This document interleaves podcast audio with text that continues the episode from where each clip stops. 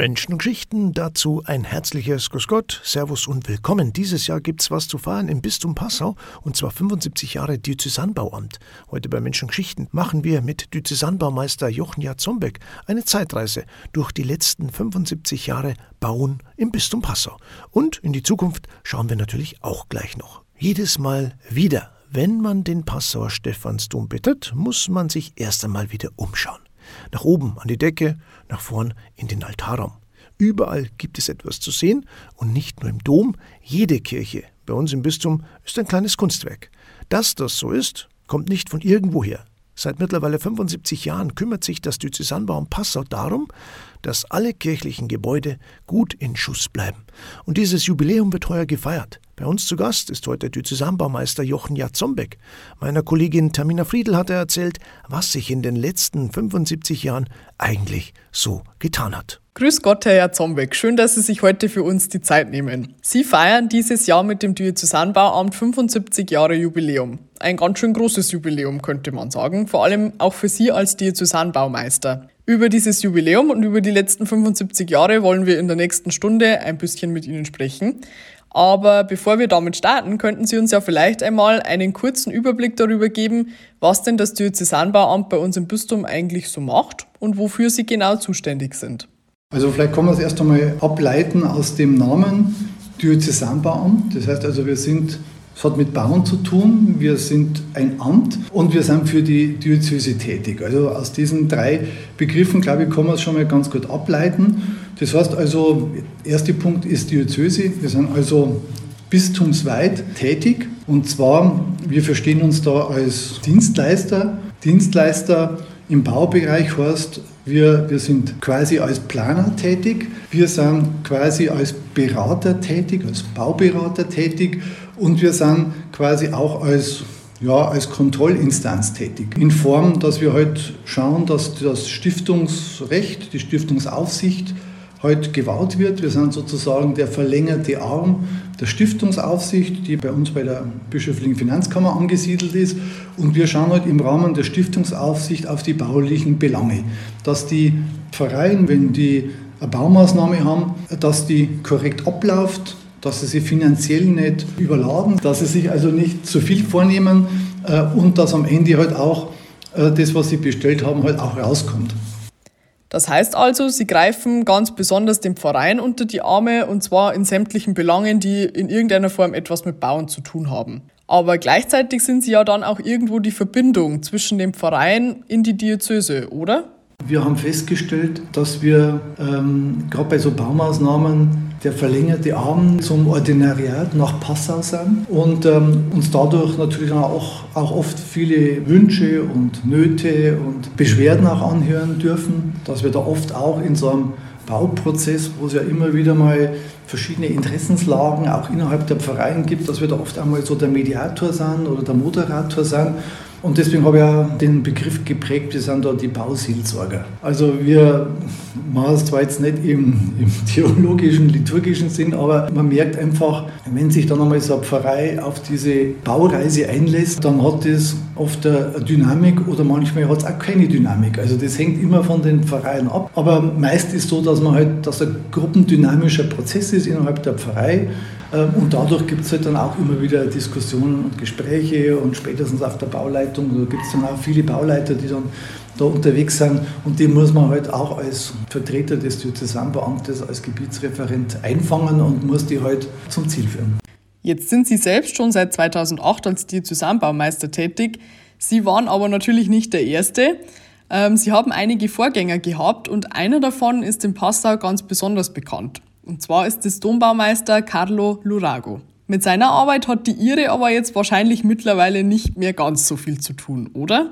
Also es wäre jetzt wirklich vermessen zu sagen, ich würde mich auf das Niveau eines Carlo Luragos irgendwo heben oder vergleichen. Dazu muss man einfach wissen, ich bin Architekt. Ich habe zwar hier den offiziellen Titel eines Diözesanbaumeisters, der vielleicht heute einfach traditionell überliefert ist, aber ich bin kein Baumeister in diesem Sinne. Und der Carlo Lurago war ein Baumeister. Und der, der war ein, ein Baumeister, der quasi auch eine eigene Baufirma gehabt hat. Das war halt einfach in dieser Zeit, ähm, da gab es das Bild eines Architekten noch nicht, der am Zeichentisch plant und dann seine Firmen hat, die ausführen, sondern da war der Baumeister quasi der, der die Handwerker auch gehabt hat, auch wenn er es als, sage ich mal, heutzutage würde man sagen, Subunternehmer gehabt hat, aber er, er hat quasi das fertige Werk geliefert. Das fertige Werk, das er vor allem geliefert hat, war dann der Passauer Dom St. Stephan. Das ist aber dann vielleicht doch eine Gemeinsamkeit, die Sie mit Herrn Lurago teilen, oder? Die Arbeit am Dom? Wenn ich so zurückschaue, hatte jeder meiner, meiner Vorgänger in seiner Amtszeit immer etwas mit dem Dom zu tun. Ich denke jetzt da an die letzte Domsanierung, die in die, die 80er Jahre, 82, abgeschlossen worden ist. Da hat der, der Kollege Zangenfeind kräftig mitgewirkt. Und davor war es der Vorgänger, der Herr Hornsteiner, der seitdem er 48, also da durfte er Kriegsschäden oder musste er Kriegsschäden beseitigen. Aber Lurago war der Baumeister, hat dort selber Hand angelegt. Natürlich ingenieurmäßig genial geplant. Also es ist solide, es ist nachhaltig, eigentlich vorbildlich. Also wenn man gerade jetzt so diese Nachhaltigkeitsthemen anschaut und Debatten anschaut, weniger ist mehr. Das heißt also weniger verschiedene Baustoffe, weniger Kunststoffe, weniger, weniger synthetische Materialien. Muss ich sagen, da ist der Dom eigentlich das Musterbeispiel dafür. Ja, Herr Zombeck, jetzt arbeiten Sie im Diözesanbauamt ja zu einem großen Teil logischerweise mit sakralen Bauten. Vor allen Dingen natürlich mit Kirchen. Da steht Ihre Arbeit ja auch immer in irgendeinem Verhältnis zum Glauben bzw. zur Religion. Inwiefern müssen Sie denn dann in Ihrer Arbeit den Glauben auch mit einbeziehen sozusagen? Man muss von dem, was man macht, muss man überzeugt sein. Das ist das Erste. Das Zweite ist, alles, was man mit Herzen tut, wird besonders gut. Und zum Dritten muss man, um gewisse Räume zu schaffen, auch den Sinn und Zweck verstehen. Und dazu muss man wissen, wie, wie Glaube ist, wie Kirche ist.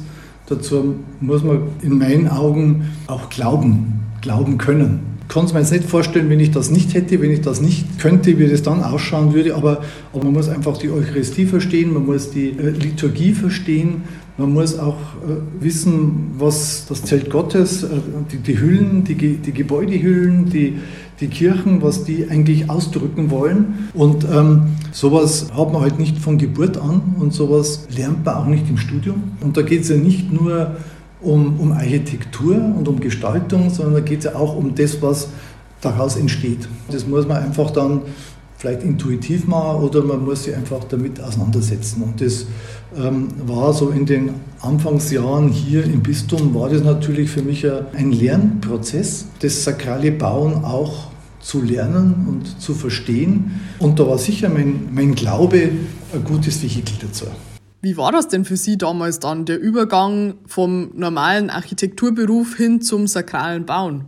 Wie war der Einstieg in diesen sakralen Bereich? Natürlich erst einmal ähm, was ganz Besonderes, eine, eine große Ehre und eigentlich das, wovon eigentlich jeder Architekt auch schon im Studium träumt. Aber ähm, dass man dann selber mal in so einer Position ist und auch mal so eine Aufgabenstellung in, in der Realität hat. Und das habe ich mir eigentlich nie so zu, zu wagen getraut. Und deswegen war es natürlich schon, und das ist nach wie vor äh, wirklich eine sehr große Ehre und, und auch eine ja, hohe Motivation, ähm, einfach in dem Bereich auch tätig zu werden an einer Kirche zu arbeiten ist ja doch nochmal etwas ganz anderes, als jetzt zum Beispiel ein Einfamilienhaus zu planen. Ich könnte mir persönlich auch vorstellen, dass so eine Kirche auch eine ganz schöne Wundertüte sein kann, bei der man mitunter am Anfang vielleicht nicht so richtig weiß, was einen letztendlich wirklich erwartet. Im Dom haben sie ja zum Beispiel 2019 bei der Sanierung auch menschliche Skelette gefunden.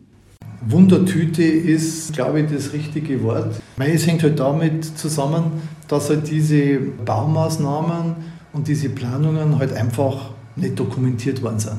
Heutzutage hat man halt digital die Pläne und man fordert dann auch die Bestandspläne ein und, und man hat dann auch die Ausführungspläne der Haustechnik, aber in früheren Zeiten ist halt einfach wild drauf losgebaut worden. Es hat keinen Plan gegeben. Es hat auch nicht einmal, sagen wir die Möglichkeit gegeben, einen Plan herzustellen. Und gerade um den Dom herum ist ja eigentlich so ein Bezirk, wo es ein Domkloster gegeben hat, wo es auch einen Friedhof gegeben hat. Und deswegen hat man damals 2019, als wir unter der Empore, als wir da aufgegraben haben, um dort diese Leerrohre zu verlegen, ist man halt dort auf Skelette, auf menschliche Überreste gestoßen. Als das Diözesanbauamt Passau 1948 gegründet worden ist, war gerade der Zweite Weltkrieg vorbei. Seitdem hat sich einiges getan in und um Passau, aber vor allem auch in dem Berufsfeld, in dem unser heutiger Gast, Diözesanbaumeister Jochen Jatzombeck, tätig ist. Was genau? Das erzählt er uns jetzt. Ganz am Anfang waren Sie zwar natürlich noch nicht selbst dabei, aber Sie wissen ja sicher trotzdem bestens Bescheid über die Entwicklungen des Diözesanbauamtes im Laufe der letzten Jahre. Was sind denn, würden Sie sagen, allgemein die größten Veränderungen in der Arbeit des Bauamts in den letzten 75 Jahren bis heute? Zum einen hat sich natürlich das Arbeitsfeld oder sage ich mal das Aufgabenfeld hat sich natürlich verändert. Kurz nach dem Krieg, 1948, war das halt eher noch so die, die Zeit des Wiederaufbaus, der Reparatur, beziehungsweise da gab es auch durch den Zustrom der Flüchtenden, gab es natürlich auch einen Bedarf an, an Neubauten. Da wurden auch neue Kirchen gebaut, also da gab es noch viel Neubau, da gab es noch viel aufzubauen. Äh, dann in den, den 60er Jahren, Ende der 60er Jahre kam ja dann das zweite Vatikanum. Da ging es dann schon ins, ins Umbauen und in den ja, sagen wir 70er, 80er Jahren, da ging's dann, kam dann schon die erste Renovierungswelle der Gebäude, die, die so um die 20, 25 Jahre alt schon waren. Und wenn ich dann so an die, die letzten 15 Jahre zurückdenke, ähm, kann man eigentlich auch feststellen, es geht jetzt immer mehr in, in Bestandssicherung, es geht mehr in die Instandsetzung, es geht mehr in Richtung Unterhalt. Man schaut, dass man diese Sanierungsintervalle streckt. Dann muss man natürlich auch sagen, es hat sich natürlich auch im, im Laufe der letzten 75 Jahre, äh, haben sie, glaube ich, die, die Bauvorschriften, die haben sie, glaube ich, verhundertfacht. Und zum anderen haben sie natürlich auch unsere Arbeitsmittel innerhalb des Amtes, innerhalb des Architektentätigkeit hat sich natürlich auch verändert. Was glauben Sie dann sind so die nächsten Herausforderungen, die jetzt zum Beispiel in den nächsten 75 Jahren auf das Diözesanbauamt zukommen? Ja, ich denke, da haben wir dann die künstliche Intelligenz und da sagen wir dann, Alexa, bitte einmal Dom und dann werden die Pläne wahrscheinlich ausgeplottet. ja, ich, ich denke, ein bisschen was wird schon dran sein. Also, dass diese künstliche Intelligenz auch im Planungsbereich Fuß fassen wird. Aber das ist vielleicht jetzt schon stark fantastisch. Auf jeden Fall denke ich, wird die Tendenz die sein, dass wir uns mit den Themen ähm, Gebäudeunterhalt, Betreiberverantwortung, Verkehrssicherheit, dass wir uns mit diesen Themen verstärkt auseinandersetzen müssen, dass wir uns auch überlegen müssen, in welcher Art und Weise wir den Gebäudeunterhalt an den Kirchen noch bewerkstelligen können. Vor dem Hintergrund zurückgehende Spenden, Finanzmittel, Kirchensteuern und auch Personal. Ähm, es wird wahrscheinlich eine Konzentration geben müssen. Eine Konzentration geben müssen von Gebäuden. Man wird sich wahrscheinlich, man wird abwägen müssen, welches Gebäude möchte ich weiterhin beheizen, möchte ich betreiben und welches vielleicht weniger. Und dann natürlich die Frage, was mache ich dann mit diesen Gebäuden, die ich dann vielleicht nicht mehr vordringlich brauche. Ja, weil Sie es gerade schon ansprechen, Stichwort Um- und Andersnutzung von Kirchenräumen. Wie sehen Sie denn hier die Zukunft in Passau? Also ich sage, ich bin erst einmal Optimist und sage, in Passau wird es nicht so schlimm kommen wie in allen anderen Bistümern, weil wir doch noch eine sehr katholische, gläubige Struktur haben und es wird, denke ich, vor allem am Land draußen wird die wahrscheinlich geringer sein. Aber dennoch haben wir ja solche Themen ja schon vor uns oder hinter uns. Ich denke da bloß an die Kirche im Klinikum Meierhofspital. Die ist ja vor einigen Jahren profaniert worden. Äh, und da hatte das Klinikum einen sehr schönen Konferenzraum eingebaut. Es tut mir natürlich leid um die Pfarrei, um die Gemeinde, die da ihren Glaubensort verloren hat, ihre Heimat verloren hat. Aber auf der anderen Seite ist der Kirchenraum als solches und auch die Architektur erhalten geblieben. Ansonsten gibt es natürlich auch leerstehende Kirchen, die nicht gebraucht werden, die teilweise schon profaniert sind. Da haben wir noch keine Antwort drauf, was wir mit, mit unseren Kirchenräumen, die irgendwann einmal übrig bleiben werden, machen werden. Herr Herr Zombeck, wenn Sie es jetzt abschließend nochmal zusammenfassen müssten, was ist denn insgesamt für Sie das Schönste an Ihrem Job? Also, wenn Sie sich denn da überhaupt festlegen könnten. Generell muss ich sagen, ich mache das sehr gerne, weil es doch eine Dankbarkeit gibt. Und die Dankbarkeit oder die Wertschätzung, die kommt eigentlich größtenteils von unseren Bauherren, das heißt also von unseren Kirchenstiftungen, von den Kirchenpflegern. Also das ist oft so, am Anfang kann man es nicht erwarten, wann geht es endlich los und für was braucht man die überhaupt und das können wir doch alles selber. Und wenn man dann in der Nachschau sieht, was das alles für viele kleine Handgriffe sind, dann sind die schon dankbar, dass wir ihnen das abgenommen haben. Und wenn dann noch ein Lob kommt, das besonders schön oder gut geworden ist und das vielleicht auch noch Jahre später, weil man mal wieder hinkommt, dann ist das, sage ich mal, der Lohn dieser, dieser Arbeit.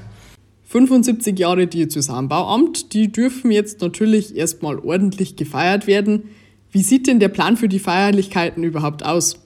Wir haben uns zumindest den 16. Juni haben uns jetzt einmal freigehalten und haben gesagt, dort einmal gescheit feiern. Zum 16. Juni bereiten wir eine Ausstellung vor. Also federführend ist da ähm, unser Kunstreferent, der Alice Brunner, mit seinem Team, mit der Monika Wagner, mit Alexander Reuton. Ähm, es ist die Frau Professor Dr. Putz ist dabei und mit diesem Team zusammen werden wir eine Ausstellung auf die Beine bringen, in der wir ähm, das, was ich da jetzt gerade so in Worten aus mir herausgesprudelt ist, dass wir das versuchen in, in Text und Bild zu fassen. Äh, und das Ganze wird dann in der fürstbischöflichen Residenz, am Residenzplatz, in den Prunksälen wird es stattfinden. Und dazu wird es bestimmt auch ein kleiner Festakt geben, ähm, zu dem wir dann noch einladen werden. Und was wünschen Sie sich abschließend noch für die Zukunft? Also wenn das Diözesanbauamt dann im Jahre 2048 den 100. Geburtstag feiert, wo soll es denn dann stehen? Ähm, ich hoffe, dass dem Bauamt nicht die Arbeit ausgeht. Und das, glaube ich, ist ein, ein, ein sehr umfassender Wunsch, weil das heißt letztendlich, wir dürfen nicht vom Glauben abfallen und dazu können wir als Bauamt nicht viel oder nur einen Teil vielleicht dazu beitragen. Das heißt also, es ähm, liegt an jedem von uns, also auch an, an mir selber persönlich, unsere, unsere Botschaft und unseren Glauben weiterhin nach außen zu tragen und zu schauen, dass unsere Kirchen nach wie vor auch gefüllt werden und gebraucht werden. Also das ist, glaube ich, so das große gesellschaftliche Thema und die Herausforderung, dass wir unseren eigenen Arbeitsplatz damit auch erhalten können. Dann sage ich noch einmal vielen Dank, dass Sie sich heute Zeit genommen haben für uns. Ich wünsche Ihnen auf jeden Fall jetzt schon einmal einen schönen Start in die Feierlichkeiten am 16. Juni und auch insgesamt ein schönes Jubiläumsjahr. Das war's für heute. Auch schon wieder mit Menschen und Geschichten bei unser Radio. Auch von mir nochmal danke, Herr Jatzombeck, für Ihre Einblicke in einen Bereich, von dem man sonst als Außenstehender doch nicht allzu viel mitbekommt. Sie haben es gehört. Ab dem 16. Juni können Sie dann auch die Ausstellung in der fürstbischöflichen Residenz in Passau besuchen. Bis dahin finden Sie alle Folgen von Menschen und Geschichten, wie immer zum Nachhören auf der Webseite des Bistums www.bistum-passau.de im Suchfenster Kirche bei unser Radio eingeben. Dort finden Sie alle Folgen zum Nachhören. Ich wünsche Ihnen jetzt noch einen schönen Tag, machen Sie es gut, Servus und bis bald.